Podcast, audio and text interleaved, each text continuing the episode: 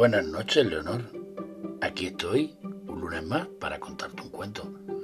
Qué bonito camisón llevas hoy para dormir. Pareces una princesa.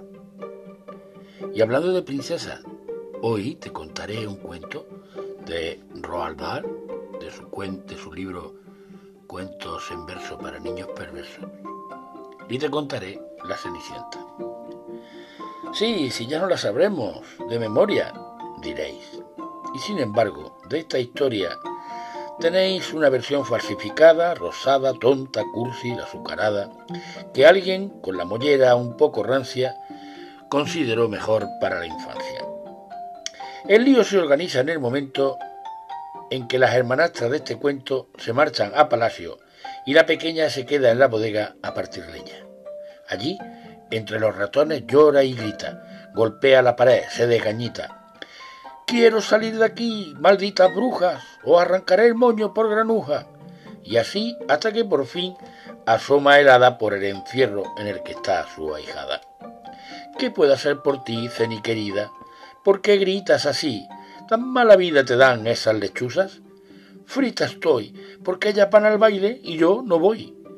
La chica patalea furibunda. Pues yo también iré a esa fiesta inmunda.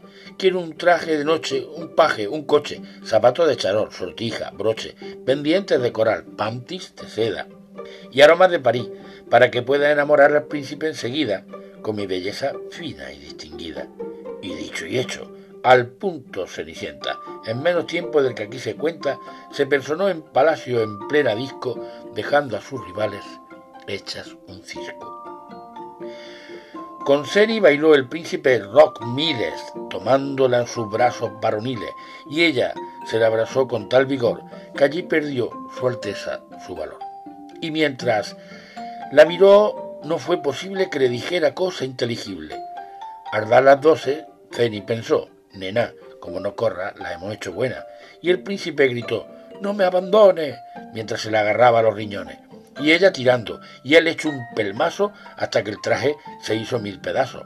La pobre se escapó medio en camisa, pero perdió un zapato con la prisa. El príncipe, embobado, lo tomó y ante la corte entera declaró La dueña del pie que entre en el zapato será mi dulce esposa o yo me mato.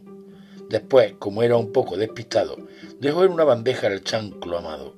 Una hermanastra dijo, esta es la mía, y, en vista de que nadie la veía, pescó el zapato, lo tiró al retrete y lo escamoteó en un periquete. En su lugar, disimuladamente, dejó una zapatilla maloliente. En cuanto salió el sol, salió su Alteza por la ciudad con toda ligereza en busca de la dueña de la prenda. De casa en casa fue, de tienda en tienda, e hicieron cola muchas damiselas sin resultado aquella virchinela incómoda, pestífera y chotuna no le sentaba bien a dama alguna. Así hasta que fue el turno de la casa de Cenicienta. Pasa, Tesa, pasa, dijeron las perversas hermanastras. Y, tras guiñar un ojo a la madrastra, se puso la de máscara de cerdo, su propia zapatilla, en el pie izquierdo. El príncipe dio un grito horrorizado, pero ella gritó más. ¡Ha entrado! ¡Ha entrado! Seré tu dulce esposa, un cuerno frito. ¿Has dado tu palabra, principito, precioso mío? Sí, rugió su Alteza. Ordeno que le corten la cabeza. Se la cortaron de un único tajo y el príncipe se dijo, buen trabajo, así no está tan fea. De inmediato gritó la otra hermanastra, mi zapato, dejad que me lo pruebe, prueba esto, bramó su Alteza con muy mal gesto, y, echando mano de su real espada, le descocorotó de una estocada cayó la cabezota a la moqueta, dio un par de botes y se quedó quieta. En la cocina Cenicienta estaba quitándole las vainas a unas habas cuando escuchó los botes pom, pom, pom, pom, pom, del coco de su hermana en el zaguán. Así que se asomó desde la puerta y preguntó Tan pronto ella despierta, el príncipe dio un salto. ¿Otro melón? Y a Ceni le dio un vuelco el corazón. Caray, pensó, qué bárbara es su Alteza. Con ese yo no me juego la cabeza. Pero si está completamente loco. Y cuando gritó el príncipe, ¡Ese coco! ¡Cortárselo ahora mismo! En la cocina brilló la vara de la hada madrina. Pídeme lo que quieras, Cenicienta, que tus deseos corren de mi cuenta. Hada madrina, suplicó la ahijada.